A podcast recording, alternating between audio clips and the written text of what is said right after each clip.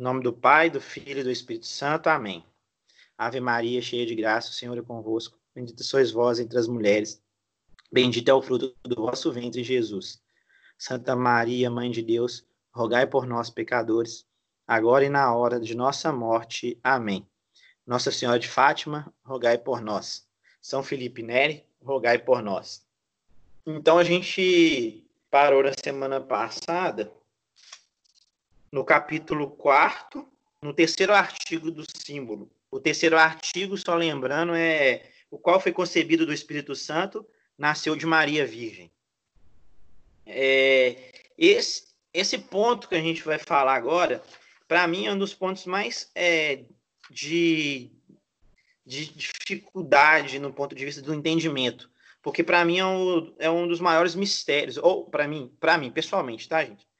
É o maior mistério, é o maior mistério que existe, que é a encarnação. A Santíssima Trindade é um, é um mistério para mim, para todos, para a igreja, né? É um mistério insondável. A Eucaristia também é um mistério insondável, mas a encarnação é um mistério, assim, voltando a dizer, para mim, particularmente, é dos mais complexos e mais difícil entendimento. E talvez por isso, na, ao longo da história, tenha sido objeto de grandes heresias, né? É, de grandes erros doutrinais, de erros, às vezes, muito sutis. Eu estava lendo essa semana o, o é, São Tomás de Aquino falando sobre o erro de Nestório. Quando ele começa a falar, é, e ele é muito honesto né, intelectualmente, São Tomás de Aquino, é, ele fala do, do, do, erro e mostrando como que ele era constituído, né? Com muita honestidade ele fala, ele falou isso, isso aquilo outro. No meio da fala desse, dele, você fica pensando, nossa, ele tá certo. Aí depois, no final, São Tomás de Aquino fala, não, mas ele errou por causa disso, olha o erro. Aí você vê a sutileza do erro. Aí você percebe, nossa, é, é, é uma coisa impressionante, né? E é um dos motivos de maiores heresias. Inclusive, a, a Ariana começa com, esse, com o mistério da encarnação, né? A crise ariana começa com isso. Depois é claro que vai reberar politicamente, vai ter toda a questão do concílio, de, sendo concílio napolitano. Então vai ter vários, é, é, várias nuances. Mas o erro começa nesse erro, uma perspectiva cristológica. Né? Mas vamos lá. É, caráter da conceição de Cristo. Verifica-se nesse mistério que alguns elementos superam a ordem da natureza e que outros lhe são conformes. Cremos que o corpo de Cristo se formou do sangue da Virgem sua mãe. E nisso reconhecemos uma operação da natureza humana. É lei natural que todo corpo humano se forme de sangue materno. Aspecto sobrenatural. Mas o que ultrapassa a ordem natural das coisas e supera a força de nossa inteligência é o fato de que, no instante de consentir a bem-aventurada Virgem as palavras do anjo, declarando: Eis aqui a escrava do Senhor, cumpra-se em mim a vossa palavra. 218, é, Evangelho de São Lucas, é, 1,38. Logo começou a formar nela o Santíssimo Corpo de Cristo, ao qual se uniu uma alma dotada de inteligência, de sorte que, no mesmo instante, o Deus perfeito se tornou perfeito homem. E aqui tem uma, uma nota. É, ai, deixa eu ver aqui a nota. É uma nota do, do, do tradutor, provavelmente, né? É o Catecismo Romano alude à doutrina de Santo Tomás. É objecti secundam, que no embrião admite três almas sucessivas.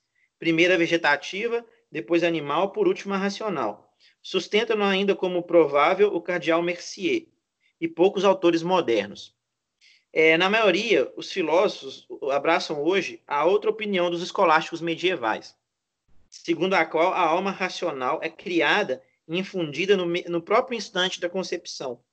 A igreja deixa livre a discussão científica, mas segue praticamente a opinião mais segura. Então, a opinião mais segura, na prática, que ela segue, é que no momento da concepção a formação da alma é, intelectual, é, da parte racional da alma, ok?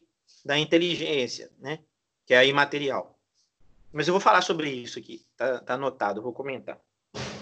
É, o, deixa eu ver aqui. Só um minutinho, deixa eu voltar lá atrás, porque essa nota faz uma menção aqui. Peraí. Ixi, eu tinha deixado marcado e me perdi aqui.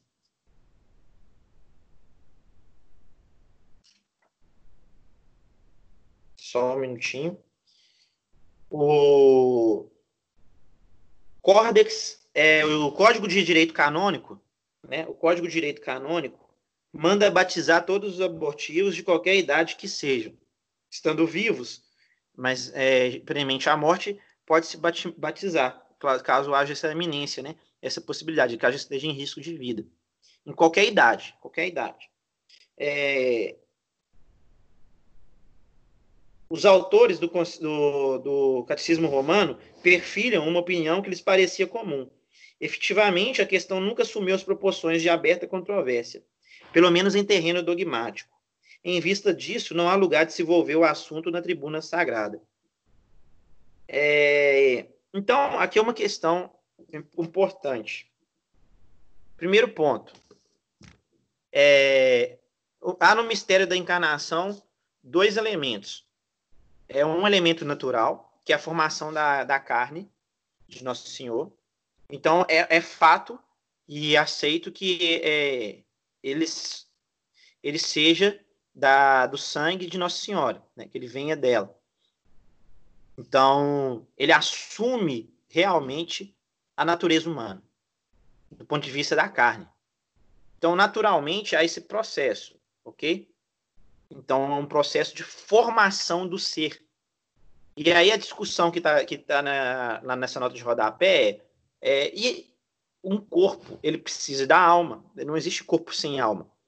É, e o ser humano, ele é a humanidade substancial entre corpo e alma. É um composto corpo e alma que dá o ser humano. Ok? A substância separada da alma, sem o corpo, não é propriamente um ser humano. É, ele é um ser incompleto. Ok? Então, para a completude do ser humano, ele precisa da, da carne e da alma. É uma união muito. A gente chama de composição, né? Um composto. Na, na filosofia, a gente chama de composto corpo e alma. É um composto ilemórfico, né? Tem uma forma com a alma. E o corpo, né? Que forma a, a alma que forma esse corpo. A questão é, em qual instante né, que haveria essa alma no corpo? Então, é, São Tomás fala que é uma sucessão da é, gradual da alma. Então, começa com a alma vegetativa, que seria é, a alma vegetativa, a gente diz na filosofia, que é a parte responsável pela busca da nutrição do corpo, né, para se manter vivo. Então, a, a parte vegetativa seria essa alma, essa parte da alma, responsável pela nutrição buscar o próprio, a própria sobrevivência. A parte, a parte irascível da alma, deixa eu ver se é esse termo que eu uso aqui, que é, ele usa o nome animal, né? Que é a parte animal, que é a irascível, é aquela parte que os animais têm, que as plantas não têm, de busca é, e defesa da própria existência, de forma a ter uma luta, né? Uma busca de é, que que vai para fora, que vai buscar a, em saída, né, em, em, luta contra o ambiente, que às vezes é hostil a ele, para poder sobreviver. Que, e isso aí um pouco até conta aquela questão da, natureza, da mãe natureza, né, que tudo, é, que tudo nos oferece de forma benéfica e tal. Na verdade, não, com a natureza a gente tem uma luta, né, uma luta por sobrevivência. Essa é a parte animal ou irascível da alma. E a parte racional. Então, é, a, a, tese é, tomista seria de que haveria uma, uma escalada aí, é, gradual de ascensão até alcançar a, a alma racional. Mas a maior parte dos escolásticos, como diz a nota, e a parte mais aceita da igreja a respeito da alma, é que ela é fundida completamente no momento da concepção. E aí, nesse, com essa ideia, acontece também, como Nosso Senhor era, era humano, que há essa, essa junção imediatamente no momento da concepção. Assim que Nossa Senhora diz, é, faça-se em mim segundo a vossa vontade, né, sua palavra, aliás, é, nesse instante exato, com a, a alma se une ao corpo. Mas Nosso Senhor tem um outro elemento, porque há um elemento sobrenatural na sua, é, na sua encarnação. Então, vocês estão me acompanhando? Porque é, é muito interessante que as, here, as heresias que, que vêm, é, as heresias cristológicas, ou elas negam o elemento natural, ou elas é, a, diminuem o elemento sobrenatural, ou tentam juntar os dois, mas a gente vai ver um pouco de que forma que faz essa junção, ok? É, aguarda só um minutinho que a gente chega nesse ponto. Mas o nega-se primeiro é, ou a natureza humana de nosso Senhor Jesus Cristo e fala que a segunda pessoa da Trindade habitou um corpo como se fosse uma é, quando como você fizesse uma casa e habitasse nessa casa e você pudesse mudar para outra casa, entende? Qualquer casa serviria para você é, viver, entende? Então qualquer corpo para nosso Senhor encarnar e aí você diminui o. Por exemplo, você diminui a, a figura de Nossa Senhora, você diminui a própria humanidade de Jesus Cristo, e ele, na verdade, seria um teatro que teria acontecido na, no momento da, é, do, da crucificação, porque o corpo sentiria, mas não teria afecção na própria alma. Ou seja, a alma não padeceria com o corpo no sentido de sentir aquela dor, de sentir a tristeza. E é claro que Nosso Senhor sentiu tristeza, ele falou isso, né? É, ele, inclusive, ele chegou num tal nível de tristeza que ele pergunta, de pai, pai, por que me abandonaste? Então, não foi um teatro. Do outro ponto, né, se você afirma o elemento natural é, e diminui o elemento sobrenatural, você afirma que, a, que há o, a, a união da alma e do corpo com a divindade é elemento de criação, ou seja, se o elemento natural ali é de elemento de criação, também a, a alma e a divindade é elemento de criação. Então seria como se Nosso Senhor fosse um, um anjo poderosão, sabe? Assim, é, ultra, super, master, mas criatura, e não segunda pessoa da Santíssima Trindade, é, gerada antes do, do tempo, na eternidade, então não, ser, não seria assim. Então, é, é, não seria, ele não seria plenamente Deus. Ele revesti, se revestiria de, um, de uma deificação. Okay? Essa é uma heresia também. Okay? É um. É, acho que ele, São Tomás fala o nome. Qualquer coisa depois eu olho qual o nome. Eu esqueci o nome do, de quem propôs isso. Mas vamos seguindo aqui.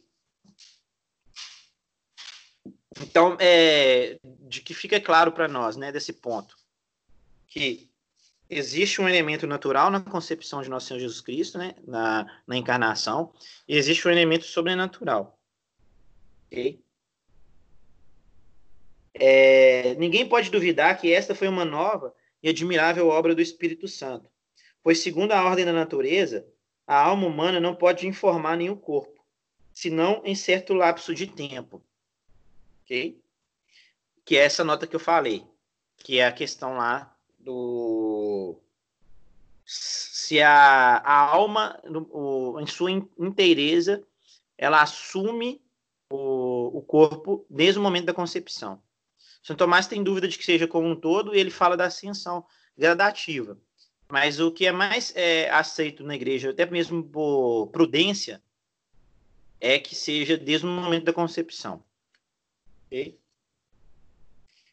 Acresce ainda outro fato, digno de maior admiração, tanto que a alma, a alma se uniu ao corpo. A própria divindade se uniu também ao corpo e à alma. Por conseguinte, logo que o corpo foi formado e simultaneamente animado, a divindade ficou ligada tanto ao corpo como à alma.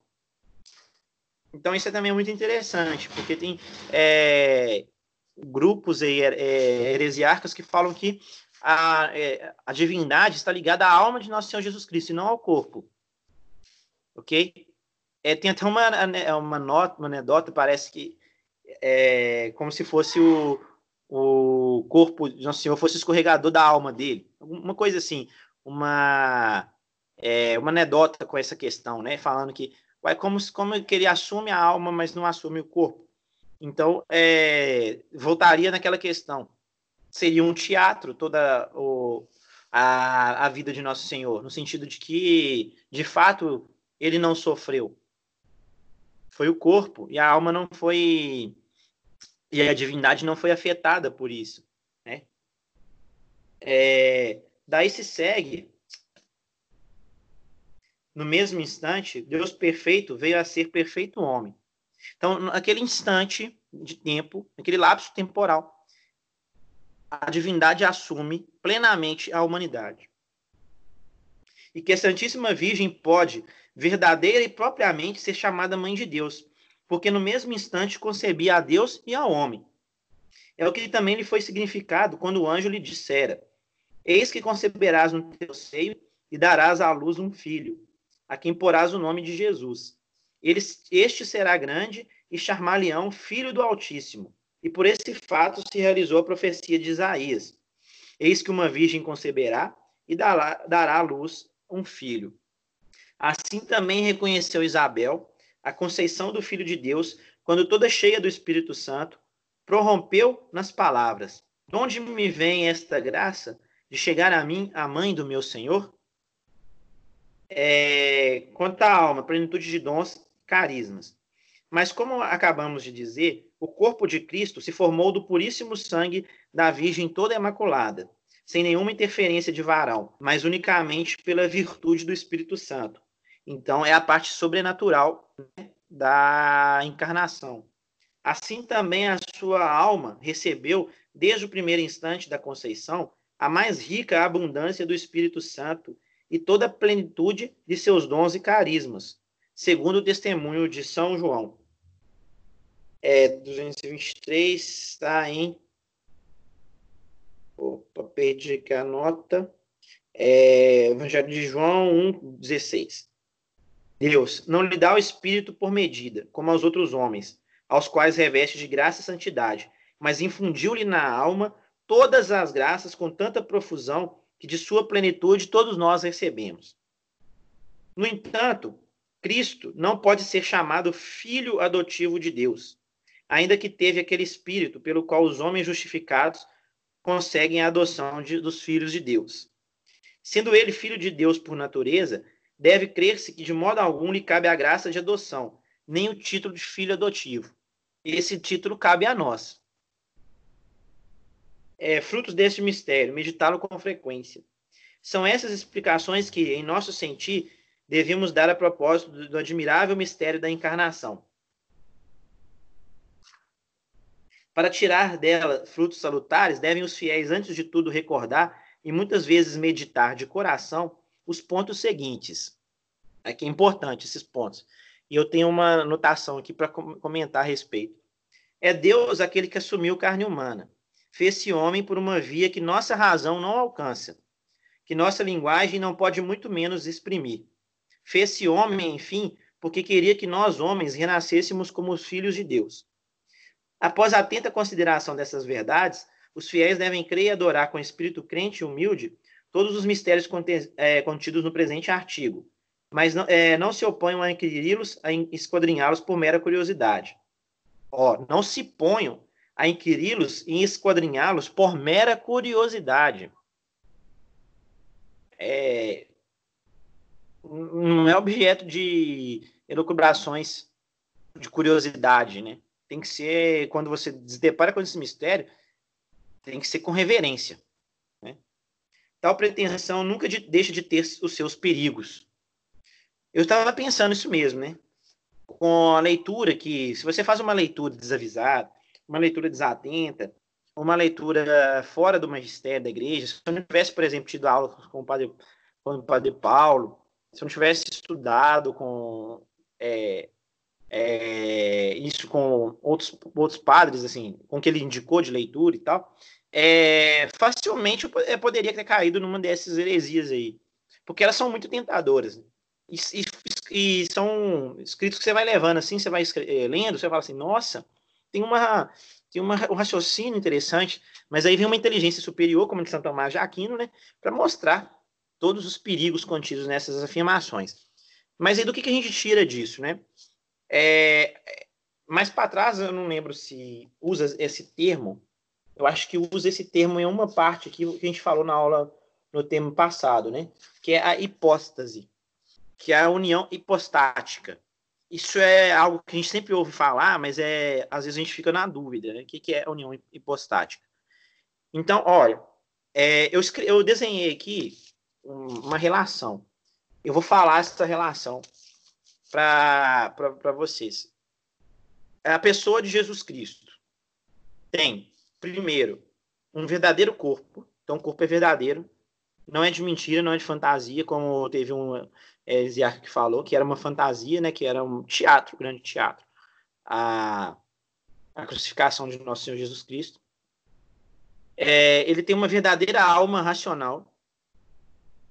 E ele é deidade perfeita, ou seja, ele é Deus. Então, é, ele é plenamente humano mas ele tem um elemento de completude sobrenatural que é a divindade. Okay? Então, o é, que, que é a pessoa? Ele é uma única pessoa, nosso Senhor Jesus Cristo, com duas naturezas. Ok? Então podem guardar isso. Ele é uma única pessoa com duas naturezas. Ok? E o que, que é a pessoa? Pessoa, dizia, diria Boécio, que São Tomás de Aquino é, a, a, aceita essa definição, é uma substância indivídua de natureza racional. Okay? Então, o que significa? É um indivíduo, né, como sua substância, e aí, substancialmente, ele é formado pela composição alma e corpo, no caso do, do homem, do ser humano, né? Então, pessoa é, a, é uma substância indivídua. Pode ser composta de, é, de corpo e alma, pode ser somente alma, mas só corpo não. Ok? Só corpo não forma uma pessoa.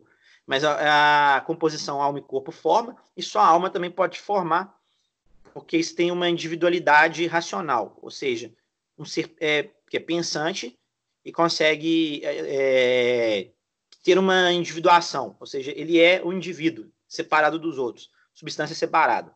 A gente fala isso na metafísica, né? É, são os anjos, por exemplo. Então, o nosso Senhor, ele é uma pessoa. Uma pessoa com duas naturezas, ok? A primeira natureza é a natureza humana. Aqui, quando eu falo primeira, não tem uma ordem de gradação, porque a gente viu que é no mesmo instante. Mas no ponto de vista da gente entender racionalmente, coloca como primeiro, porque a gente consegue compreender mais facilmente assim, ok? Porque a gente tem que colocar as coisas na ordem temporal. É, a gente não consegue pensar subspecie eternidade. Ou seja, a gente não consegue pensar na perspectiva da eternidade, a gente pensa temporalmente. Mas então, o que, é a doutrina da igreja sobre a, a união hipostática? Primeiro, que nosso Senhor Jesus Cristo ele tem três elementos formativos, que é um corpo, uma alma e deidade. Ou seja, ele tem corpo, ele tem alma, ou seja, ele é ser humano. A composição alma e corpo é a natureza humana, ok? Então, isso torna, ele, é, torna nosso Senhor pleno ser humano, ele é plenamente humano. Ele não é, é ser humano pelas metades, ok? Então ele tem a dimensão da razão e da vontade, como nós temos. E ele tem também a dimensão da sensibilidade, como nós temos. Ok? Então ele, a alma de nosso Senhor Jesus Cristo era afetada pela, pelos seus, pela sua sensibilidade. A única diferença entre nós é que nele havia uma ordem perfeita, ok? Ele, acho que ficou meio escuro aqui, gente, só, só um pouco, só um minutinho acho que vai ficar mais claro, é melhor. Tirei, o negócio estava tampando o sol. Mas voltando aqui. É... Nele, ele tem, ele, é, ele tem aquilo que o, os dons lá naturais que Adão tinha, e os dons sobrenaturais, é, é, porque ele é Deus. Então, ele tinha integridade. A, a sensibilidade dele estava plenamente ordenada de acordo com a vontade, e a vontade estava plenamente ordenada de acordo com a inteligência. Em Jesus Cristo há essa ordem perfeita. Então, ele é afetado pela sensibilidade, mas ele, ele tem uma ordenação perfeita e um controle perfeito sobre a sensibilidade. Então, muita gente ainda, ainda hoje fala assim: ah, mas é. Ele sentia essas coisas, mas ele era Deus, né? Então, tipo, para minimizar e usar de desculpa para a gente poder fazer as coisas erradas, né? Então, muita gente usa essa desculpa. Ou, ah, ele é, ele não sentia de verdade, né? Aquilo ali batia e voltava. Então, aquela dor ali, aquele negócio todo, ele Deus não sentiu, né? Não, ele tinha uma alma humana, ok? Então, ele era plenamente humano. Então, essa é a, é a primeira natureza de nosso Senhor Jesus Cristo. Uma pessoa, duas naturezas. A natureza humana e a natureza divina. E aí, olha que coisa interessante. A natureza divina, a palavra bonita, assim, é uma palavra adequada que a, que São Tomás de Aquino usa tanto na Suma Teológica quanto no Compêndio de Teologia é assume. A divindade assume, então, essa, essa outra natureza de Jesus Cristo, diferentemente de nós, que é o que ele tem de diferente, essa outra natureza, ela assume, traz para si a humanidade. Então, ela coloca em sua própria, é, em sua própria essência como pessoa a natureza humana. Então, há essa dupla natureza em nosso Senhor Jesus Cristo a natureza humana e a natureza divina. Essa, essa assunção, é, como você assume, né? A, é quando, quando o Nosso Senhor assume, sendo segunda pessoa da Santíssima Trindade, o Verbo assume a natureza humana, isso acontece de forma misteriosa. Então, é, aí acaba que a substância, a, a, a substância divina abarca a substância humana e dela assume e traz para si essa característica. É uma, uma forma muito interessante para a gente tentar entender um pouco, para explicar um pouquinho o, essa união chamada hipostática, ok? É uma única pessoa com duas naturezas. Uma natureza humana que é assumida pela natureza divina e assumida em todas as suas é, todas as potências da alma, tanto a potência é, que a gente poderia chamar de é, é, sensível, sens sensibilidade, a vontade evolutiva, né? E a volitiva, né? E a inteligível, que é a inteligência, que é a razão. Então, nosso Senhor tinha esses três elementos e tinha a deidade, a divindade, como natureza também. Se não tiver ficado claro, vocês podem escrever aí, ou então podem abrir o microfone. A gente passar para a próxima parte. Nasceu de Maria Virgem. Esta é a segunda parte do presente artigo. O pároco fará todo o empenho de explicá-la acuradamente, porque impõe aos fiéis a obrigação de crerem que Jesus, nosso Senhor, não só foi concebido por obra do Espírito Santo, mas também nasceu de Maria Virgem e por ela foi posto neste mundo. Eu estava até pensando nisso quando eu li, porque uma das, das heresias colocava um negócio de tal termo que parecia que Nossa Senhora era uma barriga de aluguel. Assim, não tinha esse termo na época, não, mas parecia que era assim. Não, ela teve uma participação ativa. É, o, o, o corpo dela que formou o corpo de Nosso Senhor Jesus Cristo. Foi a partir dela. Não foi uma barriga de aluguel ok? É, se fosse fazer uma análise sanguínea, na, na questão natural, veria-se que o, o, sangue dele é de, de Maria, Nossa Senhora. Se fosse fazer um exame né, de sangue para poder ver as origens. Ok? O anjo foi o primeiro a anunciar ao mundo esta mensagem de felicidade. E suas palavras nos dão a entender com quanta alegria e elevação de espírito não devemos meditar esse mistério da fé. Eis que venho anunciar-vos uma grande alegria para todo o povo. Está no Evangelho de São Lucas. E também os cantares da milícia celeste. Glória a Deus nas alturas e paz na terra aos homens de boa vontade. E é interessante que o Evangelho de São Lucas, ele traz uma a, a filiação natural de nosso Senhor Jesus Cristo, né? E no Evangelho de João traz a origem sobrenatural que é o Verbo. E o Verbo se fez carne e habitou entre nós. Então, é, há uma complementaridade evangélica aí, né? De de um evangelista com o outro. Por isso a igreja coloca os, é, os, os, os, evangelhos, quatro evangelhos, né? Eles não são, eles não anulam, anulam uns aos outros, eles se complementam. Ok? É, desde aquele instante começou realmente a cumprir-se a grandiosa promessa de Deus a Abraão quando lhe dissera que um dia todos os povos seriam abençoados em sua descendência. Está lá no livro de Gênesis. Maria, a quem proclamamos e veneramos como verdadeira mãe de Deus, por ter dado à luz aquela pessoa que era ao mesmo tempo Deus e homem, Maria descendia da estirpe real de Davi. Aí está no Evangelho de São Mateus. Então, olha que coisa interessante. Ela dá à luz a pessoa. E a pessoa é uma com duas naturezas. Ok? Por isso que ela é Teotocos, né? Mãe de Deus. Ela não é mãe do corpo de Jesus só. Ela é mãe de Jesus.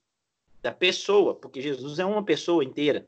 Você não parte a, as naturezas. Elas estão coexistindo na mesma pessoa. Essa que é a, a, uma palavra boa para poder colocar. Né? Coexistência de duas naturezas numa única pessoa. Ok? Se a conceição de Cristo já excede toda a ordem da natureza, em seu nascimento nada podemos contemplar que não seja de caráter divino. O que há de mais admirável, o que sobrepuja a tudo quanto o homem possa dizer ou imaginar, é o fato dele, de nascer ele de sua mãe, sem que daí resultasse a menor lesão da virgindade materna. Assim como mais tarde saiu do sepulcro fechado e selado, assim como entrou para junto de seus discípulos, apesar das portas fechadas, é, 229, Evangelho de São João, 20, 19. É, assim como ele saiu desses dois lugares, né? Assim como na observação diária da natureza vemos os raios solares atravessarem um vidro compacto sem o quebrar e sem lhe fazer o menor estrago, assim também e de maneira mais sublime nasceu Jesus Cristo do seio de sua mãe, sem nenhum dano para a integridade materna. Então, o que há aqui é uma analogia, né? Uma analogia com o vidro, né? Que o sol consegue é, atravessar e passar sem é, danificar o vidro. Então, essa analogia também ele usa para o corpo glorioso de nosso Senhor Jesus Cristo pós-ressurreição, que entra nos lugares sem é, precisar destrancar as portas, ou atravessa o sepulcro, né? Então, essa é uma analogia muito interessante, ok? É, pois, como os mais justos louvores que, em Maria, enaltecemos uma virgindade perpétua e intemerata. O vulgo entre nós confunde intemerato com intrépido, sem é, temor, né? É.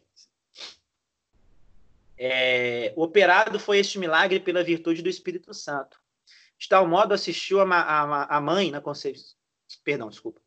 Operado foi este milagre pela virtude do Espírito Santo. De tal modo assistiu a mãe na conceição e no nascimento do filho, que, dando-lhe fecundidade, lhe conservou toda, todavia, a virgindade. De vez em quando, costuma o apóstolo designar a Cristo como o segundo Adão e confrontá-lo com o primeiro Adão. Realmente, assim, pelo primeiro Adão, todos os homens sofrem a morte. Assim, pelo segundo, são todos novamente chamados à vida. Assim como Adão foi pai do gênero humano, segundo as leis da natureza, assim também Cristo é, para todos, o autor da graça e bem-aventurança.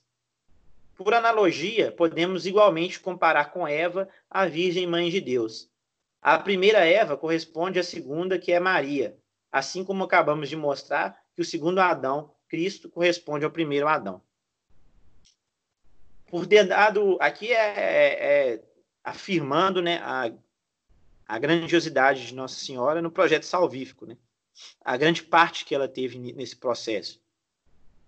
Por ter dado crédito à serpente, Eva acarretou maldição e morte ao gênero humano. Maria acreditou nas palavras do anjo e obteve que aos homens viesse novamente bênção e vida. Olha que coisa interessante ambas é, ouviram um anjo. A primeiro anjo de perdição, a serpente, né? Que é são os, os anjos rebeldes que não aceitaram servir a, nosso, a Deus, ao Senhor. E é, do, outro lado, Nossa Senhora que escuta o anjo enviado por Deus é a nova Eva, né? uma, uma, uma, figura assim muito bonita, né? Que a gente tem na igreja. É, por culpa de Eva, nascemos filhos da ira. Por Maria, recebemos Jesus Cristo, que nos faz renascer como os filhos da graça. A Eva foi dita: Em dores dará à luz teus filhos. Maria ficou isenta desta lei, conservando a integridade de sua virginal pureza, como dizíamos há pouco. Maria deu à luz a Jesus, filho de Deus, sem sofrer dor de espécie alguma. Então, as dores, é, ela não sentiu as dores do parto. As dores que ela sentiu Nossa Senhora das Dores foram as dores infringidas de fora. Então, isso é muito interessante. A, as dores que, que Eva legou às mulheres, e nos legou a todos nós seres humanos, elas partem de nossa própria fragilidade, nossa, nossa própria natureza, é, nossa própria condição humana, na verdade. E as dores que Maria sentiu são infringidas desde fora né? Então, é, as sete dores de, de, Maria são infligidas do, pelo mundo a ela. E ela sofre com seu filho. É também uma coisa muito, muito interessante de a gente pensar né, e perceber. Visto serem tão grandes, tão numerosos os mistérios desta admirável conceição e nascimento, convia que a divina providência os fizesse anunciar por meio de muitas figuras e profecias. E olha que aqui ainda não se tinha proclamado o dogma da Imaculada Conceição. Foi em 1853, salvo engano. Se eu tiver falado errado, se souberem a data, vocês me colocam, me corrigem, por favor. Ok? É, eu vou até pesquisar aqui.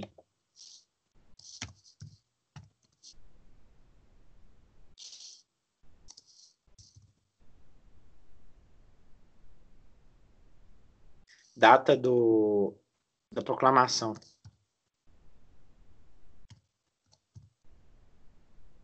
Daqui a pouco vai aparecer. Esta é a razão porque os santos doutores aplicaram a esse mistério muitos trechos, que lemos em vários lugares da Sagrada Escritura, entre os quais se fala principalmente daquela porta do santuário que Ezequiel viu fechada, daquela, daquela pedra que se desprendeu do monte, sem a intervenção de mãos humanas, como diz Daniel. 1854. 8 de dezembro, pelo Papa Pio, no, é, Pio, Pio IX em sua bula Inefabilis Deus. Foi a proclamação do dogma da Imaculada Conceição.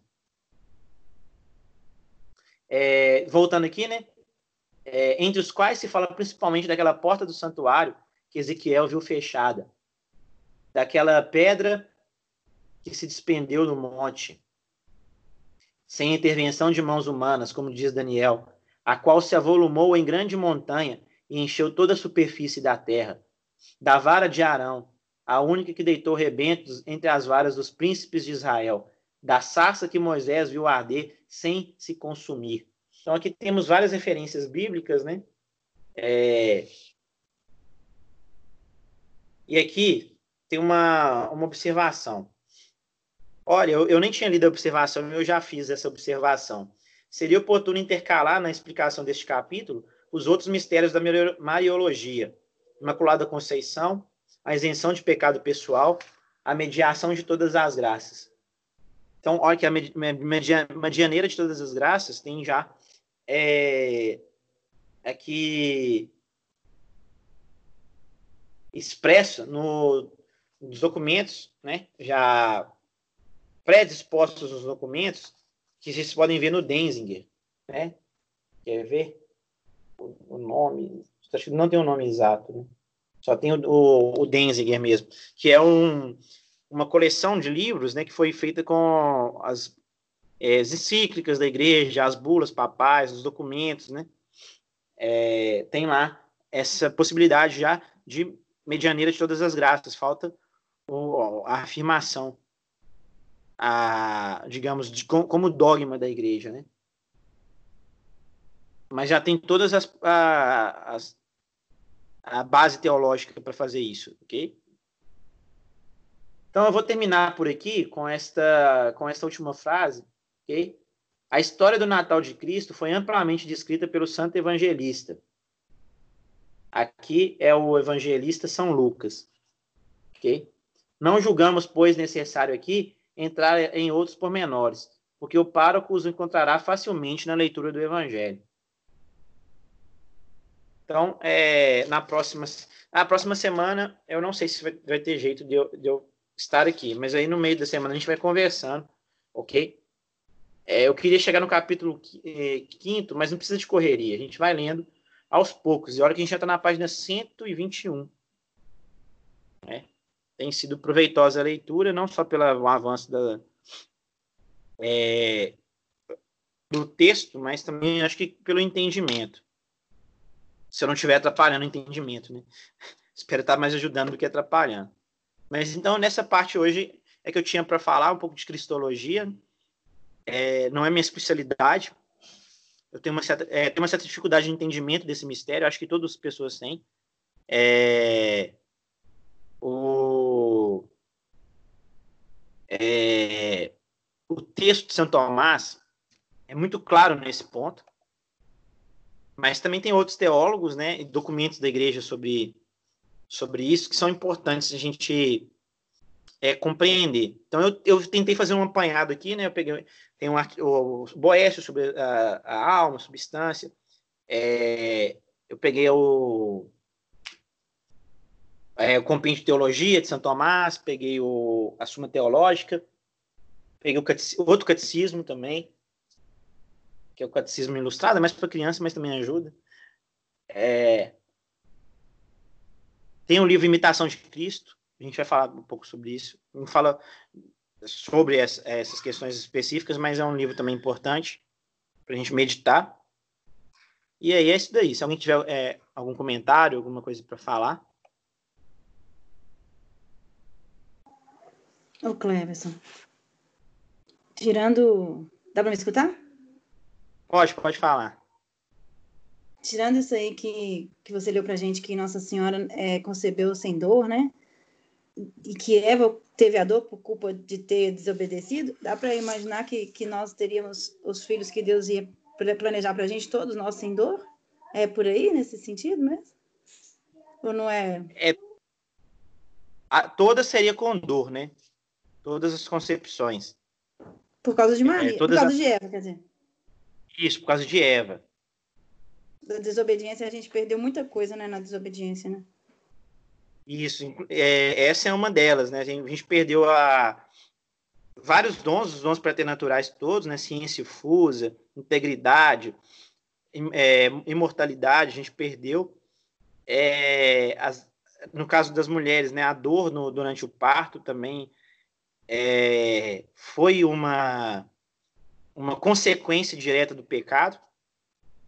A inimizade com, com, as, com a cobra tem uma, uma indicação muito interessante disso daí, que é a, os, a, a, luta dos filhos de da luz contra os filhos das trevas, né? São as duas cidades, né? Cidade de Deus, cidade dos homens. Então, é, teria sempre esse conflito e aconteceria. Então, tudo isso é consequência do pecado original, né? Pecado da desobediência.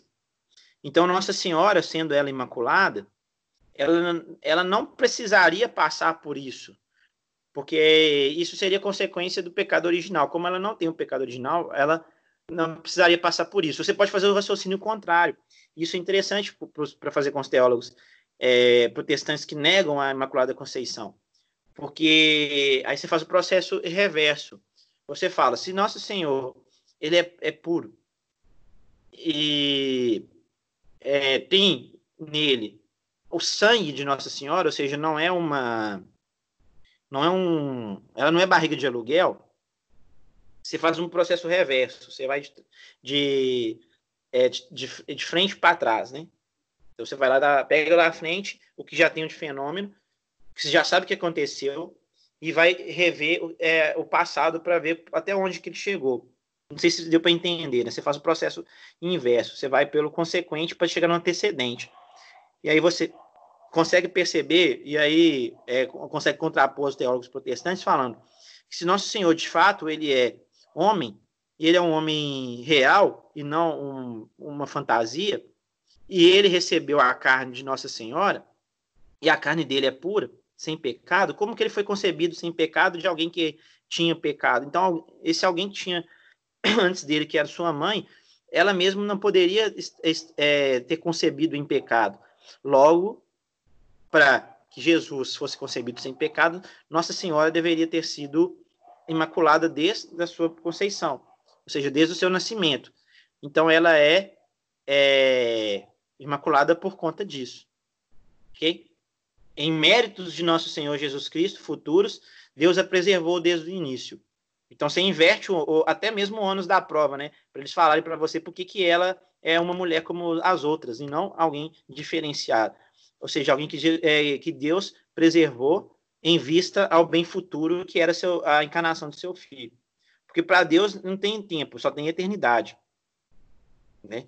Então, é, é, uma, é uma coisa que você deixa os, os, os protestantes assim é, de cabelo em pé para poder tentar explicar. Porque se eles aceitam as outras premissas, se eles aceitam que nosso Senhor encarnou perfeitamente Deus, perfeitamente humano, e se ele é uma única pessoa em união hipostática com duas naturezas, então é, a natureza dele humana é, é, é para estar em acordo com a natureza divina e para ser uma pessoa só, sem pecado, deveria também a natureza, é, a essência humana de nosso Senhor Jesus Cristo, a sua substância humana, melhor dizendo, está também isenta de pecado em qualquer nível, ou seja, de qualquer mancha. Então, quem deu a luz a ele, deu origem a, a Nosso Senhor, também deveria estar sem mancha. É, é um negócio interessante, né? E, muito bonito. Muito. Aí eu fico pensando assim, daí eles tirarem o catecismo romano da gente, né? Porque tudo faz sentido quando a gente começa a ler essas. essas igual você está explicando, melhor ainda, mais fácil, né? Se, se a gente não tivesse esse, esse catecismo romano, a gente vai sem entender nada e acaba virando protestante, porque nada, nada faz sentido com nada, mas o jeito que você está explicando, tudo encaixa, é muito legal.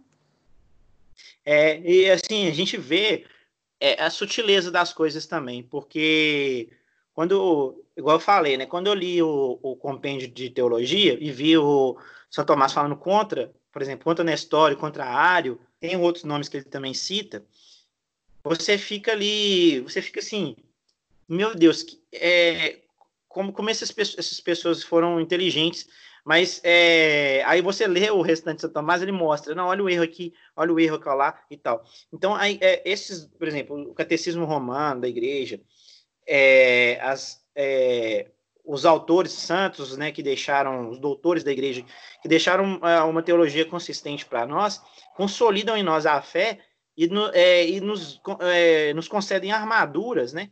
É como se fosse um, murar nossa casa, né? Murar nossa fé com algo muito sólido para resistir às pancadas que vêm de fora. Só que, infelizmente, nós ficamos com, as, com alguns muros muito trincados. E quem deveria sustentar isso, que são os nossos legítimos pastores, acabaram deixando que essas trincas foram ficar, ficando abertas, né?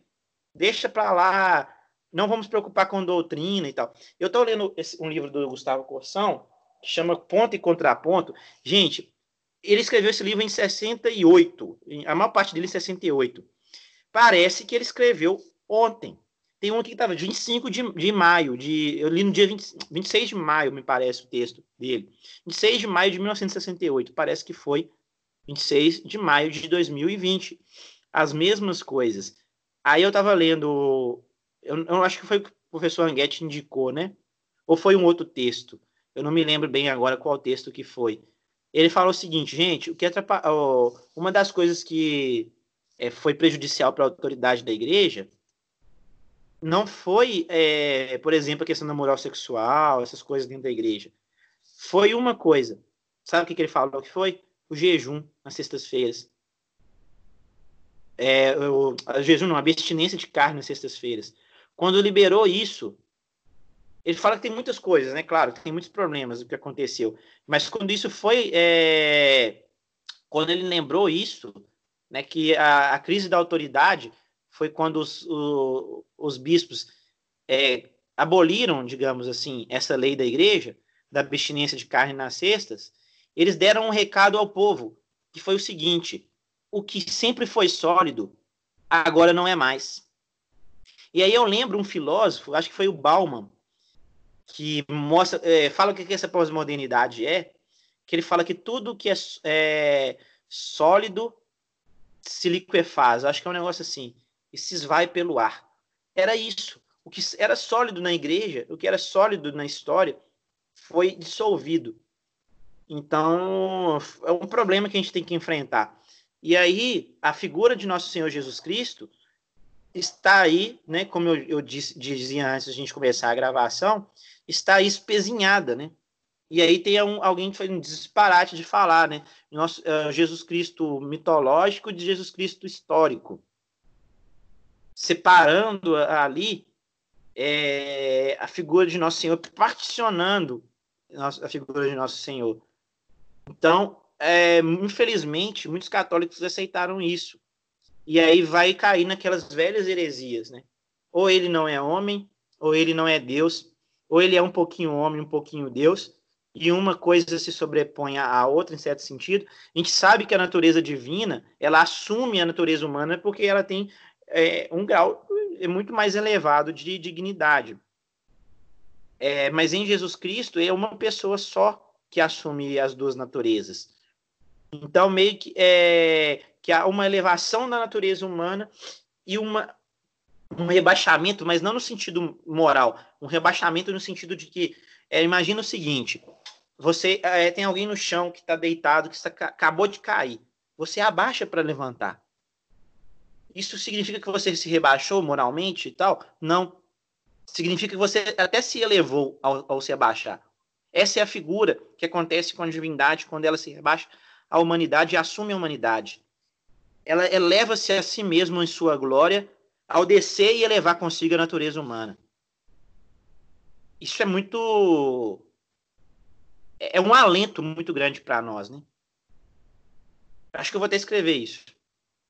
Né? A natureza é... é a natureza divina, quando se rebaixa para elevar a natureza humana, ela se eleva em sua própria glória.